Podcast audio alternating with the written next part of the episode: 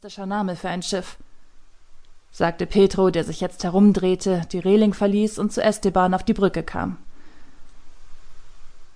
Alles Geschmackssache, erwiderte Esteban. Petro fragte Siehst du die Piratenflagge dort oben? Der Skipper des Schwarzen Todes muss ein Witzbold sein. Mag sein, aber ich weiß nicht, ob diese Art von Witzen mir gefällt. Mal im Ernst, irgendetwas stimmt da oben nicht. Ein Segelschiff, das aussieht wie halb zerfallen, niemand an Deck, kein Wind, aber dennoch Fahrt. Sie werden einen Motor haben. Noch nichts von einem Flautenschieber gehört? Das Lachen blieb Esteban buchstäblich im Halse stecken, als im nächsten Moment eine der Kanonen loskrachte. Eine Wolke aus Pulverdampf vermischte sich mit dem Nebel, während die schwere Bleikugel dicht neben dem Fischkutter ins Wasser ging. Eine Wasserfontäne spritzte hoch hinauf, und das klatschende Geräusch vermischte sich bereits mit dem donnergleichen, dumpfen Knall, mit dem die nächste Kanone loskrachte. Oh mein Gott! rief Esteban. Der ist verrückt geworden.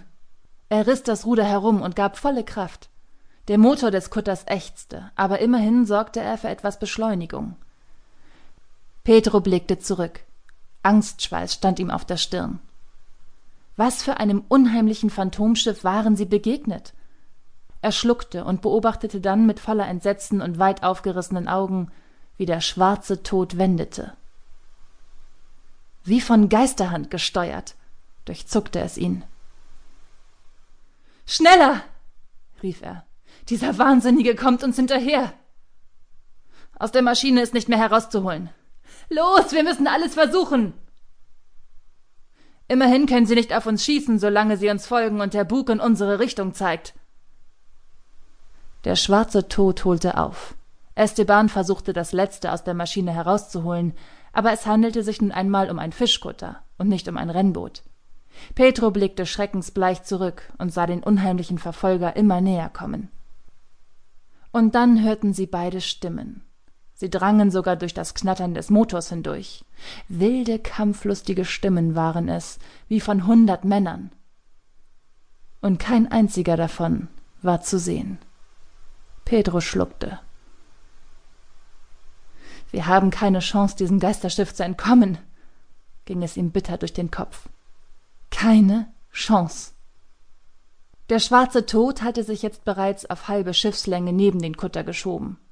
Ungläubig starrte Petro zu dem Schiff mit der Piratenflagge hinüber. An Deck waren nun transparente Gestalten zu sehen, die immer mehr an Substanz zu gewinnen schienen.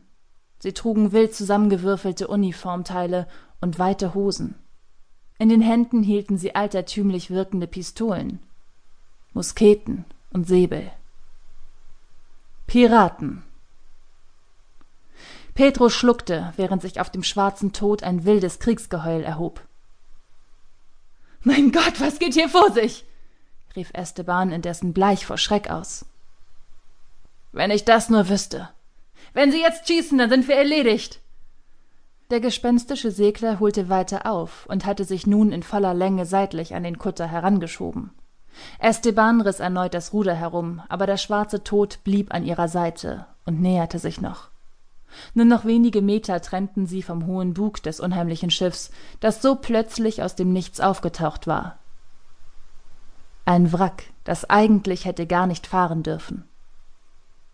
Pedro sah faustgroße Löcher in der Außenwand des schwarzen Todes. Nein, das geht nicht mit rechten Dingen zu, dachte er zitternd, während sich die ersten jener grimmigen Gestalten mit langen Seilen auf den Kutter herabließen und mit katzenhafter Eleganz auf die Planken sprangen. Jetzt waren sie nicht mehr transparent, sondern so real und lebensecht, wie man es sich nur vorstellen konnte.